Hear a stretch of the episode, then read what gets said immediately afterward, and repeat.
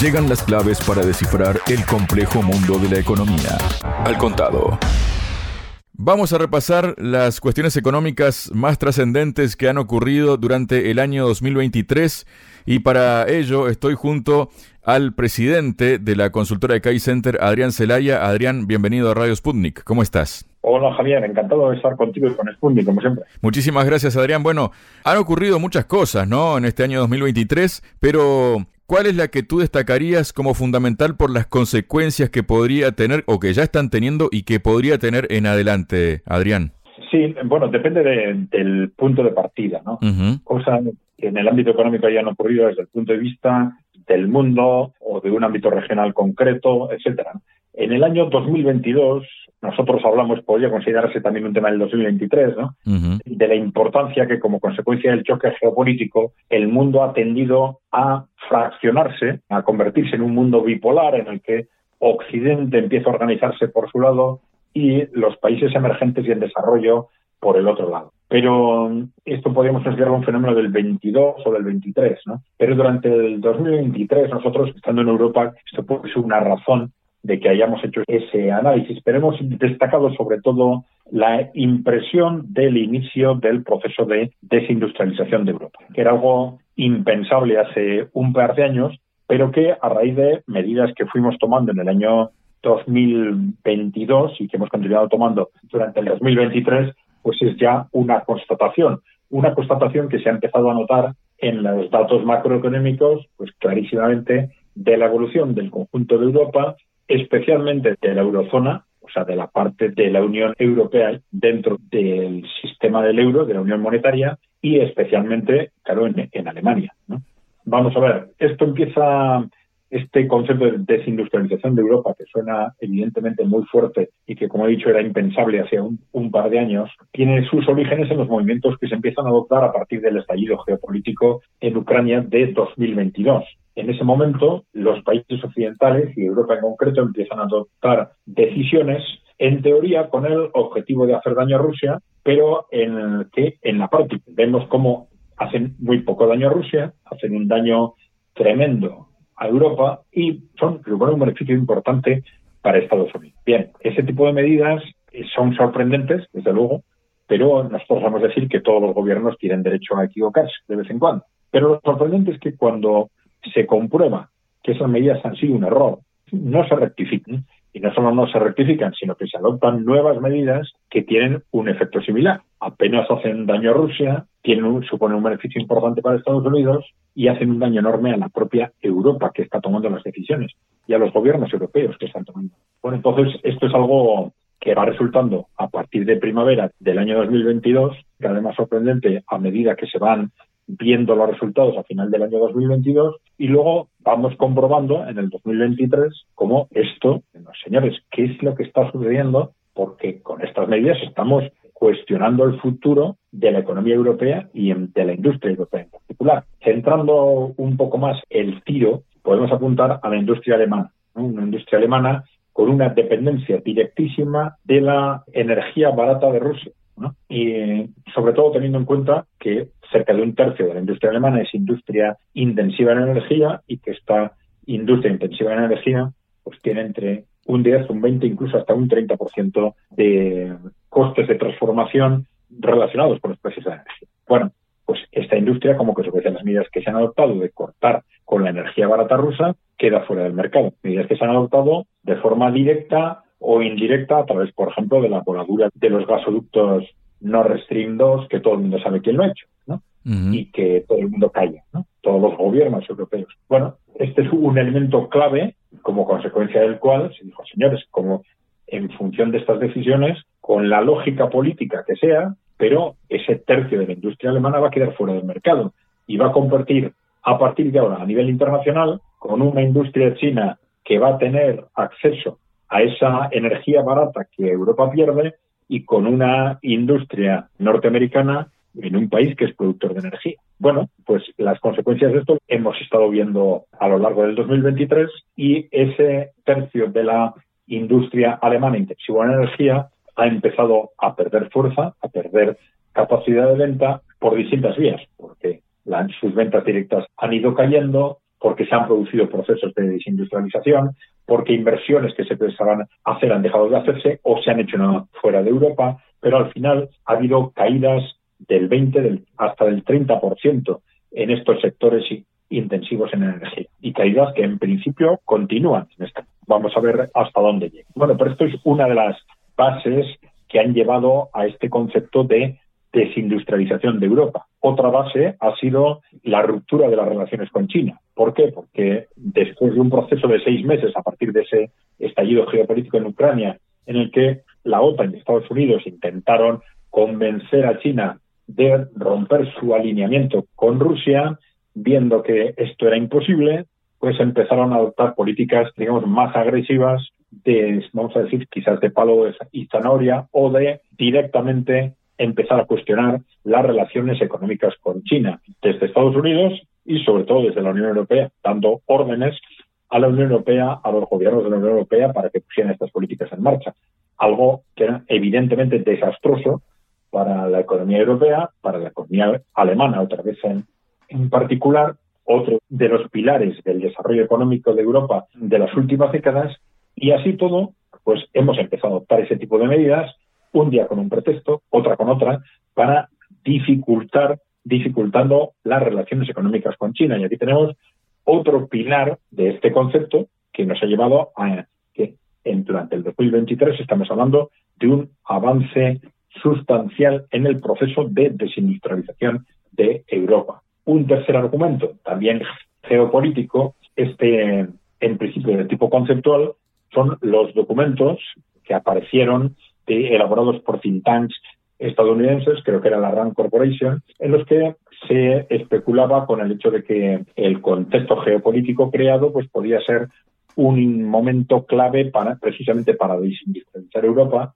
y la realidad de que ese mundo bipolar con el que se está encontrando Occidente como consecuencia de este, de este nuevo telón de acero que estamos creando nosotros mismos, obligando a los países emergentes y en desarrollo a posicionarse como consecuencia de estas políticas de sanciones, pues nos está llevando a un mundo bipolar en el que el bloque en el que Occidente se sitúa es un bloque insostenible. Insostenible en el sentido que es excesivamente industrial, que tenemos un Estados Unidos industrial, una Europa occidental industrial, un Japón, una Australia muy industrializado. ¿Esto qué quiere decir? Pues estos solo, si no podemos vender nuestros productos fuera de ese bloque, lo único que nos queda es desindustrializar parte de ese bloque. Y esto es lo que en distintos sectores en Alemania les ayuda a especular hasta qué punto todas estas medidas que se están impulsando desde Estados Unidos y que los gobiernos europeos están adoptando en contra de sus propios países, pues están impulsando quizás la desindustrialización de Europa o convertir a Europa en un contexto territorial que sea perdón, en un territorio menos industrializado que sea compatible con ese nuevo bloque occidental ya aislado del futuro bloque emergente y en, y en desarrollo. Bueno, y tenemos un cuarto elemento, que es el elemento, vamos a decir, verde, el elemento de las estrategias climáticas que están llevando fundamentalmente a los países europeos a acelerar lo que están llamando estrategias de descarbonización. Bueno, conceptos que eran más o menos etéreos hasta ahora, pero que curiosamente, precisamente en este momento, se están intentando llevar a la práctica política de los países europeos. Esto puede tener dos vertientes. Una de ellas es, evidentemente, acelerar ese proceso de ese posible o hipotético, vamos a llamarle, porque sigue siendo todavía una barbaridad que nos cuesta creer, ¿no?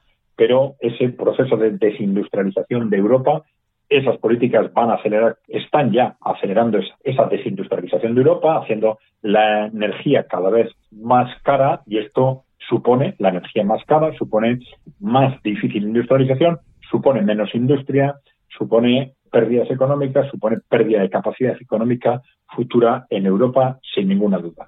Y en la otra vertiente es que también es cierto que esto va a permitir de alguna forma posiblemente a los gobiernos europeos justificar lo que está pasando y lo que vaya a pasar cara al futuro. En el sentido de que, bueno, no va a ser algo que es este deterioro económico, esta caída industrial, algo que esté sucediendo por razones geopolíticas, por órdenes de Estados Unidos, por intereses de Wall Street, sino que algo que estamos haciendo en definitiva para salvar el planeta. Adrián, con todo esto que has expuesto, ¿no? Uno se pregunta, se pregunta sobre todo, no sé si se lo preguntará, si se lo planteará, pero quienes se lo planteen de los ciudadanos europeos de a pie, ¿qué puede esperar de una Europa en estas circunstancias, ¿no? Económicamente hablando, ¿no? Y lo que afecta evidentemente a, la vida cotidiana, ¿no? Sí, bueno, a corto plazo hay una barrera para que esto te, este tipo de, situaciones tengan consecuencias políticas en Europa, que es la falta de oposición. Decir, eh, si hubiéramos tenido una situación normalizada con oposiciones reales y tal, esto hubiera difícilmente hubiera llegado al punto al que ha llegado, hubiera estallado enseguida, ¿no? Si esto ha llegado a donde ha llegado es porque desde los años 90, a partir de la Guerra Fría, la oposición política ha desaparecido en, en Europa. Los conceptos de izquierda se mantienen, los términos izquierda, derecha, centro, pero son palabras. No hay realmente opciones políticas eh, diferentes. Pero claro, también es cierto que todo esto está generando un desasosiego muy alto entre los ciudadanos, distinto de unos países a otros, pero evidentemente en países, por ejemplo, como Alemania, con mucha claridad, y que está llevando a que no ya dentro de los conceptos clásicos de izquierda y derecha, sino que en contra de los partidos tradicionales de una u otra tendencia, que nuevos movimientos estén cogiendo un peso significativo. Si vamos al caso de Alemania, tenemos dos vertientes, y esto nos revela que es un tema tanto de izquierda como de derecha, y que las palabras de izquierda y derecha no nos sirven para analizar realmente o no son suficientes para analizar lo que está sucediendo, ¿no? Y por eso tenemos cómo AFD se está disparando en las encuestas por un lado, pero también este nuevo partido creado por Sarah Wagenknecht a partir de Die Linke, de la izquierda en, en Alemania, pues las encuestas están dando ya entre un 10 o un 15% en las posibles elecciones alemanas. Eso quiere decir que hay una revolución en la opinión pública europea, bueno, que se ha manifestado también en los en el cambio político en Holanda, en el nuevo gobierno socialdemócrata en Eslovaquia, etcétera, que bueno pueden muy bien generar eh, cambios políticos en distintos países europeos. También es cierto que no sabemos, claro que hasta qué punto las élites que han venido controlando Europa van a permitir que esos cambios políticos eh, generen cambios realmente de fondo. Exacto. Eso te quería preguntar justamente, Adrián. Claro. El problema es que siempre se ha dicho de una forma un tanto cínica que la democracia funciona cuando no hay nada importante en juego, pero cuando hay algo importante en juego se rompe la baraja. ¿eh? Y bueno, de hecho, esto es un poco también lo que nos, demuestra la experiencia histórica. ¿no? Europa era muy democrática después de la Segunda Guerra Mundial, pero claro, en el momento en que bueno, empiezan a aparecer riesgos como del Partido Comunista en Italia o el del Partido Socialista en Chile, pues se adoptan otro tipo de medidas para asegurar que las cosas no salen de donde tienen que salir. Ese es un poco el, riesgo al que también eh, Europa en este momento se enfrenta, en una situación límite, como ya con un modelo económico que no acaba de funcionar, con unas estrategias impulsadas por las propias élites europeas que nos están introduciendo en un proceso radical de desindustrialización, con una opinión pública crecientemente desafecta, bueno, esto puede generar un estallido político que lleve por sí mismo a cambios políticos sustanciales, pero también a reacciones radicales por parte de las élites eh, corporativas. Y esto también, por otro lado, ¿no? Viendo el asunto desde la vereda de enfrente, por decirlo de algún modo, ¿en qué posición deja, por un lado, a Estados Unidos, pero también, por otro lado, a ese sur global que está surgiendo, a los BRICS, también, ¿no? Que a partir del 1 de enero suma más miembros, ¿no? Sí, bueno, en realidad el futuro del mundo se está definiendo precisamente en esas coordenadas.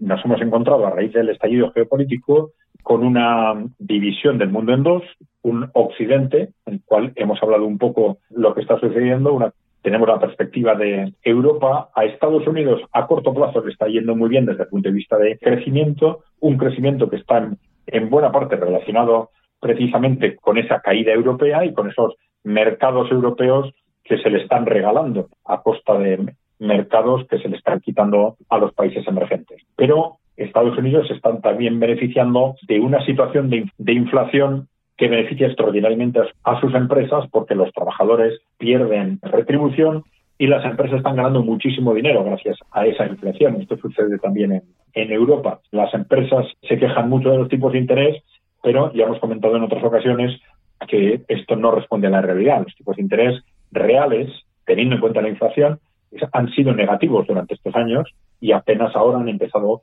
a, ser positivos.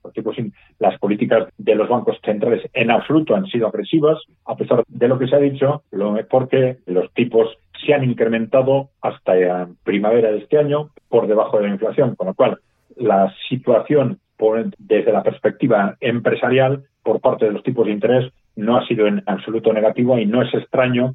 Algunos es raro que a pesar de las subidas de los tipos de interés la economía vaya bien. No, gracias a políticas de interés que han seguido siendo políticas monetarias que han seguido siendo expansivas. ¿no? Bueno, todo es un contexto en el que la economía de Estados Unidos está teniendo un crecimiento muy fuerte, al contrario de la europea, pero un crecimiento que no está solucionando los problemas estructurales de Estados Unidos, problemas que aparecen en el ámbito del déficit y en el ámbito de un modelo económico que no sabe crecer sin deuda. vamos a ver qué es lo que pasa este año con ese, ese crecimiento tan alto del 5%, qué correspondencia tiene en el conjunto de la deuda y en qué medida, pues bueno, hay un posible cambio en el horizonte de Estados Unidos, pero no es esto lo que están esperando los analistas. Desde el punto de vista de los BRICS, están teniendo una evolución en general positiva. Rusia ha sorteado perfectamente los riesgos que aparentemente les generaban las sanciones occidentales por distintas vías, pero la fundamental ha sido la, sustitución de mercados, del mercado energético occidental por el mercado energético de los países emergentes y en desarrollo y riesgos desde el punto de vista de los cambios geopolíticos que se están produciendo, puede ser sobre todo la economía china, los está teniendo porque la economía china tiene una dependencia muy alta de las exportaciones, una dependencia que ellos ya hace mucho tiempo saben que tienen que ir reduciendo y estaban intentando incrementar el peso del consumo interno dentro de su economía para compensar con ese consumo algunas exportaciones que a la larga no podían seguir siendo tan importantes como lo estaban siendo hasta entonces.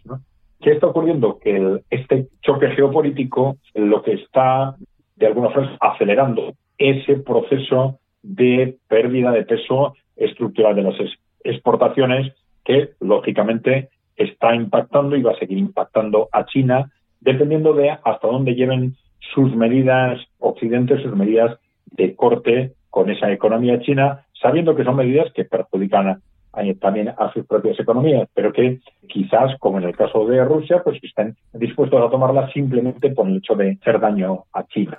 Bueno, vamos a ver, esta es la cuestión clave desde el punto de vista de China, en qué ritmo van esas medidas de incremento de la inversión, sobre todo del consumo interno, pues van compensando ese debilitamiento de las exportaciones externas que les puedan ir generando este reposicionamiento geopolítico. Muchas gracias, Adrián. Muy bien, Javier. Gracias a ti y a Sputnik, como siempre. Sputnik. Contamos lo que otros callan.